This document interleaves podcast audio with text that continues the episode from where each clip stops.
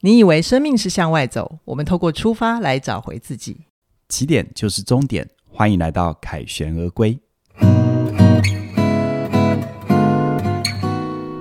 大家好，我是凯宇。我是怡璇，你知道怎么认识自己吗？我们今天会透过一个故事跟你分享，人可以怎么从关系里面认识自己，请你要锁定今天的节目哦。那在开始之前呢，邀请你在 YouTube 帮我们订阅、按赞、分享。如果你在 Podcast 收听，也请你在起点文化一天听一点的主题主频道给我们五星推报，留言跟我们互动，我们也会选择适当的主题做成节目跟你交流哦。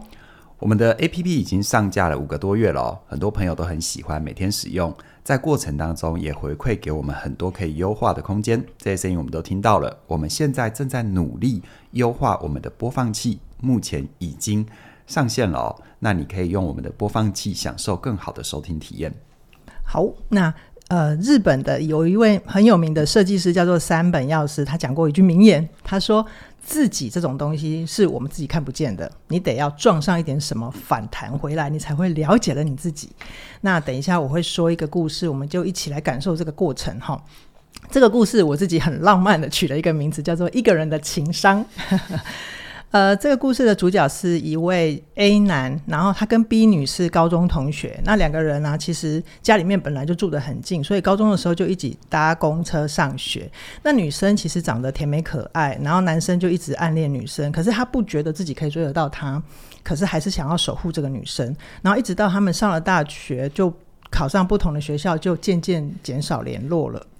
但没想到缘分很有趣哦。后来到了入了社会啊，那个女生没想到她换工作又跟男生换到同一栋大楼，然后两个人就超开心重逢的，所以男生又开始接送女生上下班，就很像高中的那种行程这样子。后来这个女生她要找房子搬家、啊，男生也吆喝了一帮。高中同学来帮这个女生搬家，然后就很像那个女生的亲卫队长一样。然后男生他会偶尔关心女生的感情状态，就会问她说，有点试探性的，你有没有男朋友啊？可是女生就会一律很模糊的回说，其实大家都是好朋友。那两个人的互动模式就是接送上下班，偶尔一起吃饭的好朋友这样子。结果过了两年之后，这个女生有一天呢、她就突然给男生红色炸弹，让男生知道说她要结婚了，而且她跟未来的老公就是交往两年。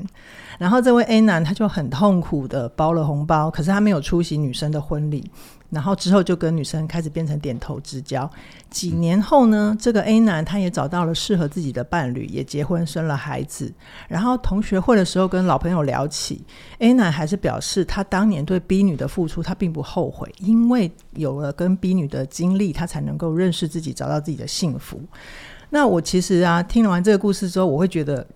这表面上听起来好像一个纯情工具人的故事哈，就是社会新闻里面也有很多我们可以讨论的很多。但是我今天想要跟凯宇社会新闻嗯是对有发生什么凶杀案 吗？哎、对，就是之类的，嗯嗯，我但我想跟凯宇最聊呃来一个来聊聚焦的一个关键就是这个 A 男呢、他在跟 B 女的关系里面很痛苦，他到底为什么这么痛苦呢？凯宇，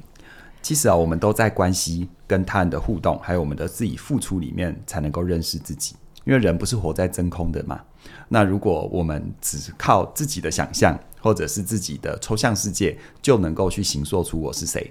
那说实在的一点，他就不需要讨论人际关系的问题。为什么每一个人都要去关心我自己怎么活，然后我跟世界怎么互动，我跟他人怎么互动？就是我们往往是要透过这世界给我们的反馈，他人给我们的反馈来定义我们自己。是那我们回到这个故事里面哦，这个 A 男呢，他的痛苦是来自于他在跟 B 女这个付出的关系里面，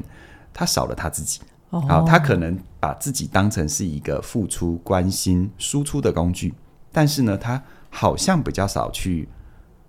思考、感受，甚至于邀请，甚至于要求。嗯嗯，那我在你心中到底是什么？他在这个 A 男在 B 女心中到底意味着什么？是所以呢，事实上哦，从这个故事里面，我觉得有几个我们不管在任何形式的付出，不管你对于你的家人，不管你对于你想追求的对象，还是你工作里面，你的这些付出，它其实都可以从这里面找到一些认识自己的关键。 OK 我在这边有整理几个哦，第一个。我们比较明显的就可以感觉 Anna 有付出代价嘛，嗯，接送啊、时间啊、心力啊，对，甚至于心里那个暖暖的爱意啊，对对对这些都是对他付出的，对不对？是是，很多人哦会有一种错误的想法，就是呃自己的要或不要都是天上掉下来的，然后嗯呢、都可以去接受这一切，好像老天爷都有安排。嗯是啦，表面上老天爷是有安排，就好像是老天爷有安排你中。头奖，但你要先去买 彩券，好 OK 好吧？ 这老天爷他没办法逼你去买彩券， 嗯就算他有安排你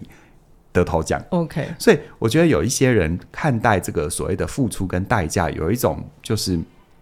有一种很奇怪的悲壮感，嗯，就是我只要付出，我不计回报，或者是老天爷会帮我安排一切。对，然缘后分呢天注定，对哈对对，仿佛他坐在那边等着一个神谕，有一道圣光打在他身上，就说啊，这被你为你安排的，然后你就接受吧，对，你就啊接受。但其实事实上没有这种事情，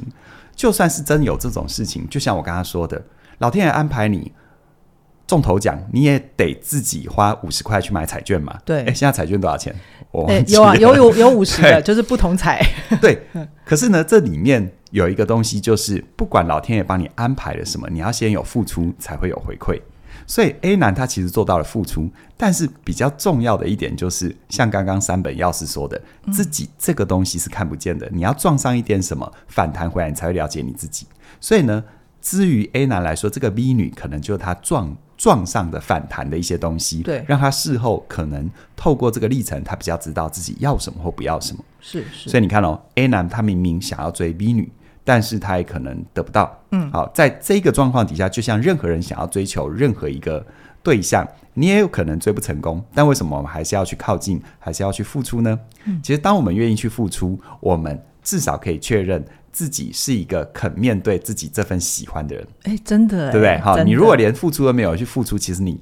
先是没有面对自己，嗯，那就不要去谈怎么面对对方跟对对方告白这件事情，就是连出门买彩券的行动都没有，没错，所以你真的想发财，你起码要让自己付出一点跟发财有关的事情，对对不对？对，所以你看哦，我们说哈、当你愿意付出，至少他可以确定自己是一个肯面对的人，他没有逃避问题，只是付出的层次也很多。嗯，他好像一直只停留在付出，他没有做到后面我可能要跟大家分享的一些节点。嗯，但我们先说付出跟回馈之间，你看哦，如果他今天接送女生，然后女生给他一个微笑，这是一种回馈。是但也有可能他表达出好感，表达想要靠近这个女生，那这女生不理他，这其实也是一种回馈，嗯没错没好、错，叫叫做一种负向的回馈。对，总而言之，如果你要去确定自己对于那件事、那个人的心意，你一定要先去付出，你要丢点什么东西出去，看看弹回来是什么，嗯是什么？你才会比较知道它对你的意义。所以，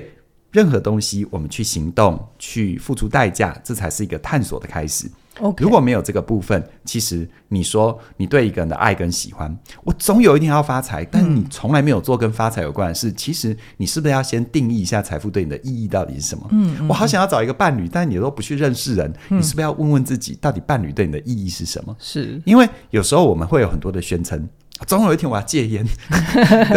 宣称，但是。事实上，你的那些宣称，你不试着去付出代价，你其实根本是活在自己的想象里的要或不要，并不是你真正的要或不要。 OK，好，那我们第一个关键就是，凡事都会有代价，你你可能需需要透过代价认识自己。那凯宇看到的第二个关键是什么呢？我觉得第二个关键延伸第一个关键，你付出的代价嘛，它付出到一定程度，它就有一个关键的节点。就像啊、呃你呃想要发财，然后呢，你付出叫做买彩券，它一定有关键节节点叫开奖跟兑奖。对对不对？对好，我们要去面对这个开讲跟对讲。如果放在这个故事里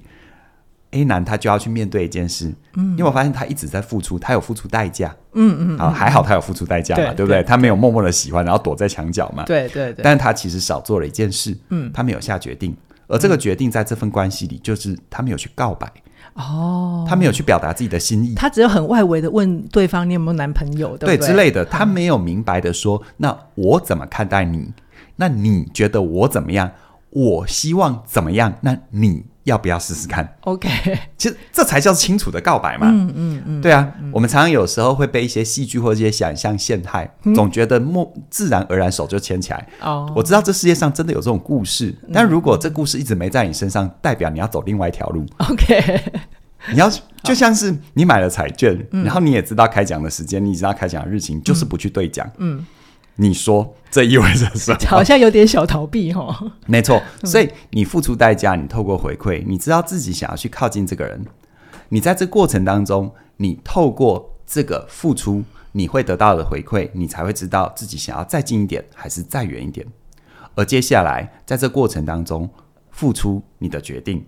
去告白，去做一些关键的 checkpoint。嗯，你如果没有去做这些 checkpoint，就好像是我刚刚说的，嗯，你一直不对讲，嗯，然后呢，你很喜欢一家公司，你没有投履历，嗯嗯，啊，喜欢一家公司做功课就要付出，对，但是投履历这叫做付出你的决定，让人家知道你想要去工作，没错，你要投资一家公司，你去研究它的基本面、技术面，这个叫做你付出代价。对，但是呢，你决定何时买、何时卖，这才叫做你的决定。是回到关系，刚刚说的告白，那、你只有真的去明白的表示，你才会更清楚知道此刻对方的心意。注意哦，是此刻。嗯嗯啊，因为对方他可能会随着时间改变，这对没有人说的准。但是你此刻没有确定下来，后面你再多的想象都是在逃避问题。嗯，好，所以有时候我们常说，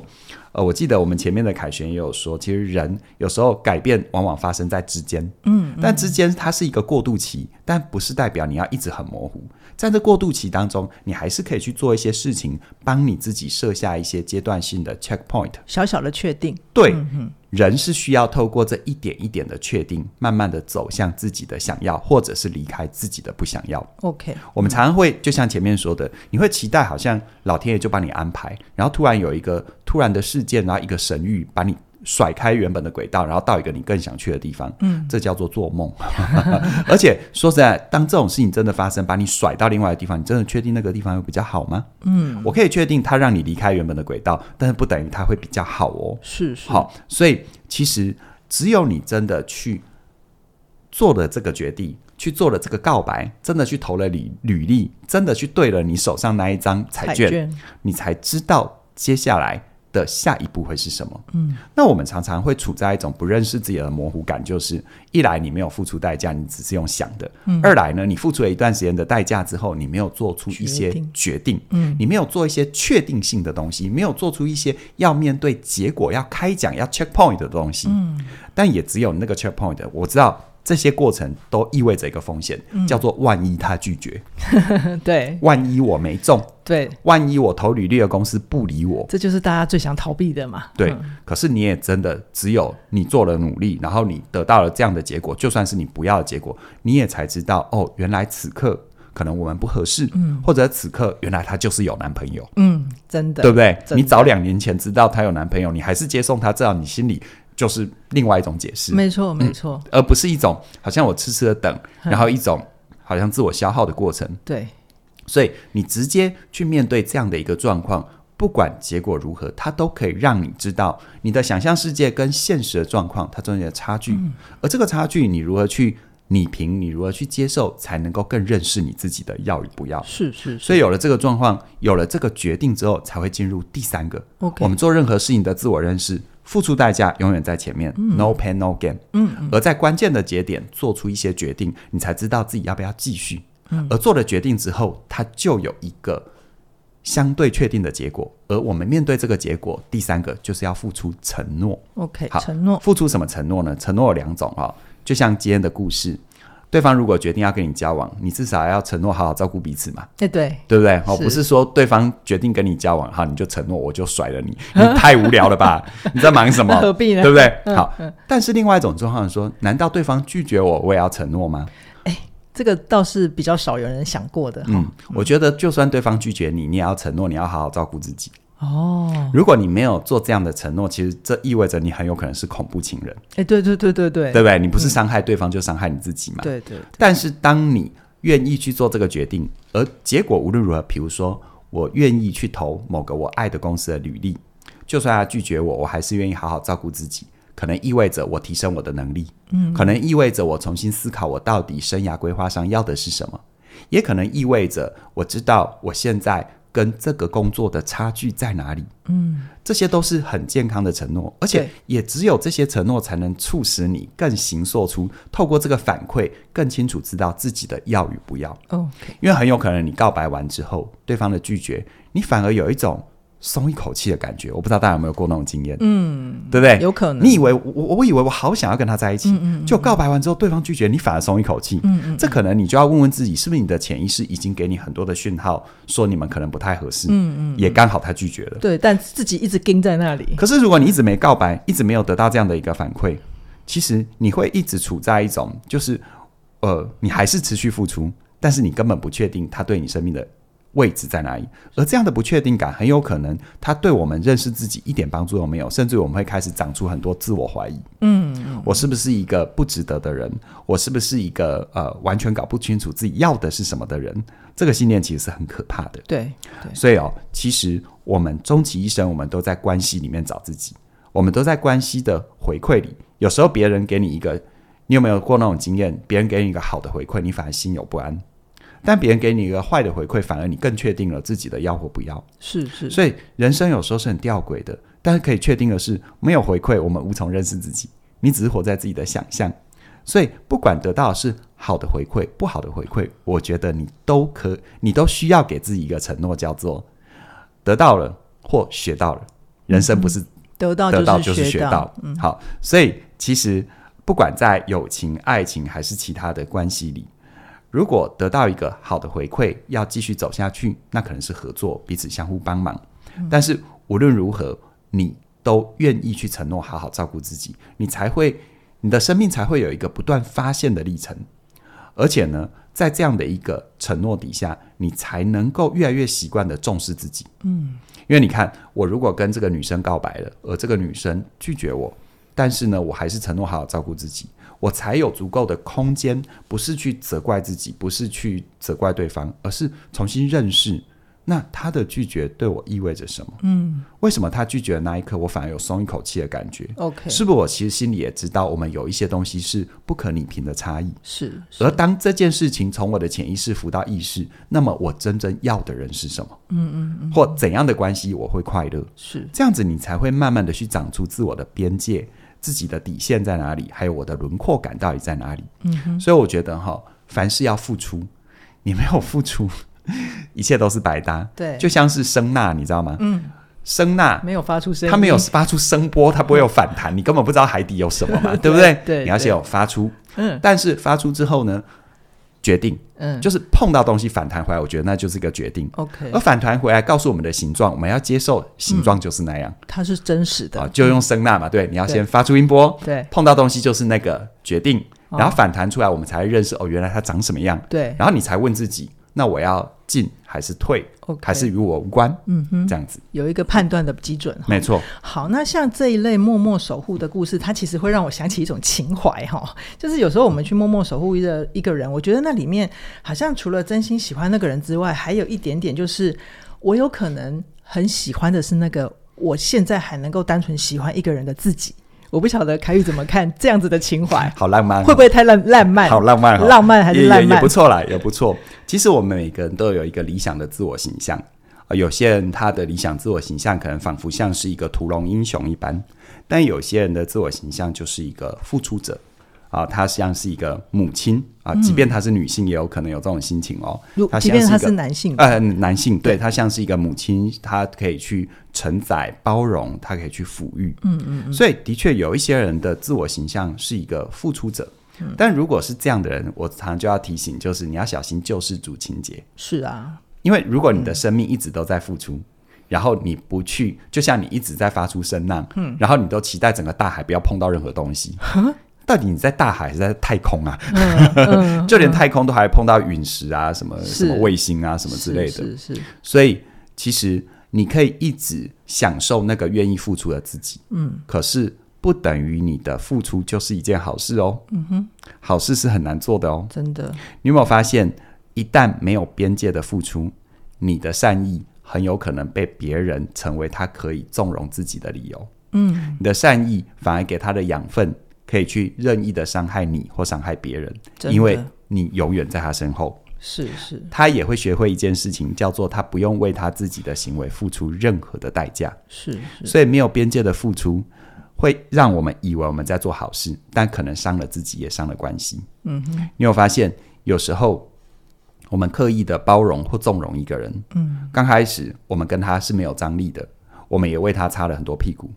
但是生命的经验告诉我，你为这个人擦屁股，当你是没有边界的时候，到最后有一天你实在无法帮他擦屁股，他回头怪你，对，他完全忘记你前面帮他擦了一百次屁股，嗯，他只会把重点画在你没有办法，你没有帮他擦的那一次你有多坏，嗯而且把那一次无限的放大。先不论他会跟其他人怎么讲，只光这件事是不是就已经让你很伤心了？对啊，所以我常常说，我们要保持一个很大的善意，但是要做好事没有那么容易。嗯，我们要对别人好没有那么容易，我们要考虑的方方面面是非常多的。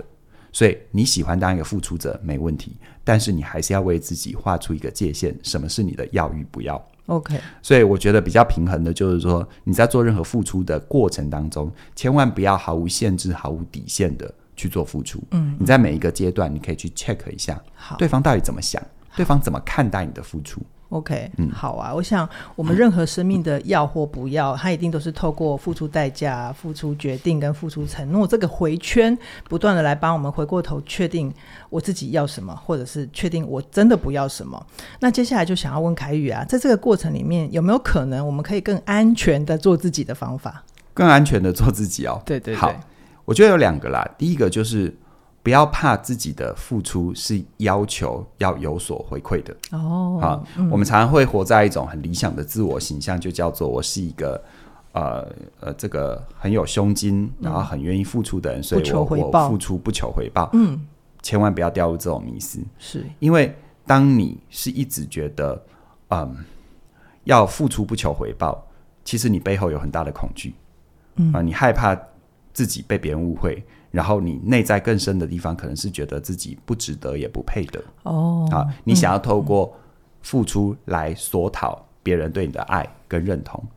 但事实上这种事情是，首先你得相信你就是值得被好好接纳的，于是你的付出跟对付出的回报的要求才会变得有意义。是如果你一直觉得我只要付出，有一天会有一天别人会见见到我的好，那么很有可能别人不会见到你的好，但是你一定会认为自己很很卑微，嗯或者是 嗯你会看待自己是处在一种很低下的状态。对对对，所以，如果你太害怕对于你的付出要求回报的话，其实对于你自己还有接受你付出的人都是很不健康的。其实我们在关系里面，我们怎么认识自己，它是一个流动的过程。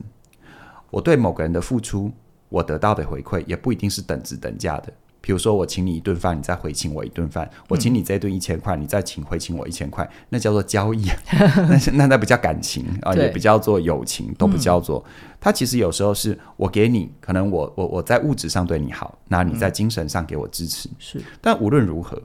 我们说人与人的付出跟回报，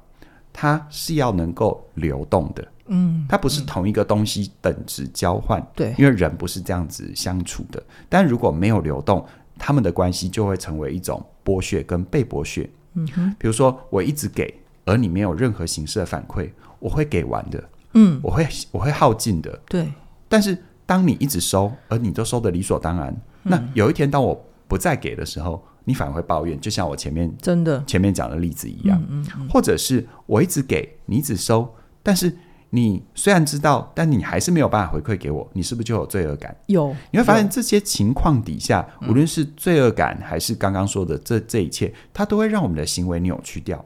嗯，当我觉得我一直拿，然后我一直没办法还，然后我有很大的罪恶感。你知道人的内在很特别，嗯，当我们面对罪恶感的时候，通常就会走极端化的反应。嗯嗯嗯，一种极端就叫我逃避， 我从此以后就不见你。有没有过那种经验？你你对你的朋友非常好，你在他最需要的时候借了他一笔钱，你也没有要求他要还，但从此以后这个人就不见了。 OK，就是 那个补偿机制的那个心理会有很多不同的衍生。因为这个人他会觉得，他会觉得我还不了。嗯，但对你来说，你借他就是为了帮助他，而且你没有想要丢掉这份友情。是是，但是当你借了之后，他跑掉，是因为他自己的罪恶感，他觉得他对不起你，他觉得他还不了你，嗯，所以他自己躲起来，于是你还是失去了这段友情。对，所以你有没有发现，好事真的没那么好做？真的啊，我还宁可，我还宁可你不要当个这么大的好人。嗯，你借给他一个是你在借的过程当中，你就说清楚，而且是一个他会还还得起的。哦，对，明白感觉好像人家已经需要帮忙了，然后你在当下跟他计较。嗯，我说看你把重点画在哪里。嗯嗯嗯，其实你不计较，他很有可能因为罪恶感，他从此消失在你的生命。是是但你计较了，你也可以看看这个人他到底对于你的付出会不会感恩。 OK，其实有一些人是这样，当你就像就像呃，我们说我们说有时候合作关系，嗯，有时候那种啊什么都好的人是最难合作， 对。嗯，那有些有些人他一刚开始他就跟你讲他要什么不要什么，什么是他的天条，如果能再来，不能就怎样，嗯哦，感觉上开始刚开头很难搞，对但其实事实上这种人，只要你确定他的原则跟边界是清晰的，这种人其实蛮好合作的。 ，OK，因为他不会让你猜，他一开始就告诉你他的要与不要。嗯嗯。好，所以其实我说罪恶感衍生奇怪的行为，第一种是逃避嘛，对第，二种就是攻击。嗯哼，叫做当我自己消化不了我内心的罪恶感的时候，对，但是我我又无法消失，或我又不想消失的时候，这个时候我为了保护我内在的自我形象，我就骂你。嗯，把它投射出来，对，一切都是你的错，嗯，好，一切都是你太计较，嗯，好，一切都是你怎样又怎样，不是我不怎样又怎样，嗯，那个逻辑就变得很奇怪。我相信，我虽然是讲的一个概念，但是我想我们的听众，如果你在生命当中有一些真实的经验，你应该是对得起来的，是是，你会有一种南宫 whole 心 kill 雷雷金呐、对，就是这种情况，啊，就这种感情况。但事实上来说的话，往往你会觉得 whole 心 kill 驴金，它的最源头就是什么？你一开始可能就是太在乎，就是哎呦，我不要让人家觉得我计较，所以我的付出不求回报，嗯嗯，哦、也没有签合约，有没有写也没有写借据，也对没有压利息，哼都没有。就是用一个自己理想化的好人去对待别人，没错，那你看哦，你既又当不成圣母，嗯，然后你又当不了债主， 好惨哦，那两到时候头就空冤哎大头嘛，对不对？是是然后当冤大头算了，还被你还你借钱给他，还被他骂。嗯，所以你知道很多人为什么他他知道他在关系里是认识自己的最好方法，但往往也是在关系里让他对自我的形象、自信、自尊越来越模糊，越来越低下。嗯，就是他其实没有搞清楚，人与人之间不要害怕你的付出是有要求的。对，千万不要害怕。不管你是当老板，嗯，当朋友，甚至于当父母，嗯，对不对？我当父母，我对孩子的付出要求就是什么？要求就是你好好的成为我们的家人，可以吗？是啊，你是啊在乎这是一个家，可以吗？嗯，对嘛？我没有说啊，我我我我我我付出，你就要考上最好的大学，嗯，这个也要看能力嘛，对不 对？对啊，好对，我起码你的那份爱，给我们那份爱，我们是一个家人的一个回馈跟回报，可以吧？可以啊，好可以啊，所以其实有时候在关系里面就是这样子，我们常常很害怕，当我说了我自己的要与不要，当我付，当我说了我的这个付出期望得到什么，好像被认为很计较。但是你越不去说这个，一来你不会让别人觉得你真的宽宏大量，嗯二来你们的关系跑了，三来呢你会很怀疑，到底我要当一个好人吗？嗯，其实我常常觉得当个好人从来就没有错，嗯，但是往往你会觉得当好人让你受伤的原因是，其实你不敢说你的要与不要，意也意味着其实是不是花一点时间好好照顾自己，嗯，承诺好好照顾自己，因为只有你自尊自重，你重视自己的要与不要，然后你用最大的善意去做适当的表达，就像我的课程叫做“我想跟你好好说”，对里面说的一样，那你才能够成为一个相对不管自己看待自己还是别人看待你，有一个相对清晰边界感的人。嗯，而这样的边界感也才是你真的认识自己是什么和不是什么。嗯嗯嗯的入口，对不对？对对对对，好所以我觉得不要害怕付出有所要求，因为。嗯讲这个其实有点难啦，因为很多人很害怕，我也很害怕。很多人听完之后觉得，哇，教你要计较，但其实我的核心不是要说这个，是我是说，其实你要尊重你的付出，嗯，啊，哪怕你很喜欢一个女生，嗯，你出去都帮她买单，你也要去尊重你的这个行为背后你想要得到什么，是而你在买单的过程当中，你也要说真的，在尤其在关系还在发展的过程当中，你也要花一点心思去感受、去确认、去核对他怎么看待你的付出。嗯，如果他觉得你这些付出是理所当然的，觉得就是你应该的，嗯，那其实你真的要认真想一想，这个关系你还要不要继续？时间久了不太 OK 啦。对啊，它哦不平衡嘛，嗯嗯，它不平衡嘛。但是 OK，他他重视你的付出，他也啊、不觉得你理所当然，嗯，好、他可能没有在同样的事情上等值回馈，但是呢，他会去在别的地方，别的他能照顾你的地方，让你感觉到是流动的、平衡的，嗯，那也很好。 OK，好 OK 所以我觉得第一个不要害怕付出是有所要求的，好，而第二个呢，我刚刚其实已经有提到了，就是当你发现不平衡，或当你发现有一些东西是你在乎但一直没有得到满足的，你要学着去好好的表达。是好是，表达本身就是你把力量收回来，嗯，因为表达就意味着你在说话的那一刻，你的所思所想和你的要求。对好，对，你可以有要求，但是不等于你要要求别人一定配合你，是是，这是两件事，这是两件事。嗯，我说我要什么，不等于你就等，你你就得一定要满足要我。做到。嗯嗯嗯，但是我永远不说我要什么。你永远不会知道你永远我不要知道什么。对，呵当你知道，才有下一步，是叫做你选择如何满足我，是要不要满足我，或者是当我们真的有差距，我要的你给不了，那我们中间有没有可以磨合的空间？可以，以讨论。可以讨论。嗯，好，永远记得我们是个活人，只要是活人，一定有自己的想要，他不可能单向性一直这样子付出。对对，啊，就像我们吃东西一定要消化才能转换成能量。啊，说实在一点，就算你说我吸收日月精华就可以，其实你还是有吸收日月精华，知道 对，吗？还是有转换成能量。对啊对对对对对对，哦，这个有点深，好，听一下、哦。 所以，如果你没有去表达，那别人真的，你不要假设别人会知道你要什么。就像今天故事里面的工具人，他默默做出一切，那他默默做了这一切，就等于别人要懂你的好吗？而且，你有没有发现，他没有去表达，他永远无从判断这个 B 女把她当成什么，对呀，对不对？对呀，对啊，有可能这个 B 女，当你去表达、b 女有可能透透露更多的讯息。嗯，比如说 B 女在言谈之中有可能说到，像她对 B 女来说，像 A 男这样的人身旁有好几个。那 A 男你自己就要判断啦、你愿意当那个加一吗？对而且对那个 B 女来说，可能她就很习惯、很自然，觉得女生接受这种照顾很正常啊。，对啊，我有条件，我有本钱，为什么不行？你也不能说 B 女错，对，但是你就要问自己，那这样的 B 女是你要的吗？嗯嗯，你要把自己的付出放在一个啊、呃仿佛是分母一般的不值，还是你要把你的付出给一个他会珍惜、重视，把你的付出当唯一或珍惜珍惜的少数的？是是，对不对是？对好，嗯这好像要回到我们要有意愿去做帮自己做表达的时候，你对才会想到这些嘛，啊对，不对？这就是一种光谱，就是刚才前面提到的，你是多在乎你的付出要有回报，还是付出本身就让你快乐？好，即便付出本身让你快乐，你还是可以选择付出的对象啊。嗯嗯，对嘛？对，好，对人一定记得我们是活的人，不能被当成死的东西来对待。同样的道理，你是活的人，你要把自己像珍惜一个生命一样的珍惜你自己。嗯，好，如果你在路边看到一个受伤的小动物，你都会捧着它去动物医院，那你怎么可以任由自己的灵魂、自己的心在路边被践踏呢？是是好，是，所以如果别人如果别人真的是不懂你的好和你的用心，你试着去表达跟沟通。只有你愿意去表达沟通，对方才有机会。就像刚刚又说的，对表达沟通本身就是一种付出，对而你表达沟通完了之后，问对方到底怎么想，它就是一个什么一个决定，对有没有？就像告白一样。对，然后告白完之后，对方一定给你回馈，你才有更多的讯息声纳的原理嘛。对，先让那个声纳的声音回对，来，你要音波出去撞到东西弹回来，嗯嗯，好、所以声纳出去第一步，撞到东西第二步，对弹回来第三步， ，OK，所以你只有在这个状况里面，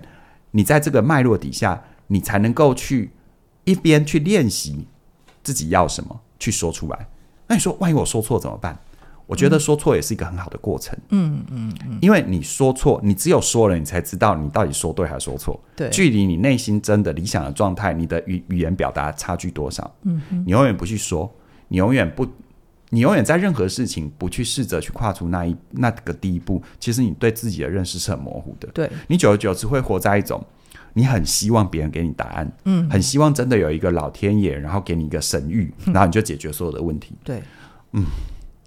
做不到。对，至少我的认知范围做不到是啊啊如果你的认知范围有能做到，可能跟我分享，因为我也蛮想感我觉们一也下那想 是知什么哦 道，嗯嗯嗯，对好，我觉得啊，呃，追梦中情人啊，大家都会很想要美梦成真嘛。那我不晓得各位听众梦听听众朋友，你们有没有追梦想中的生涯呢？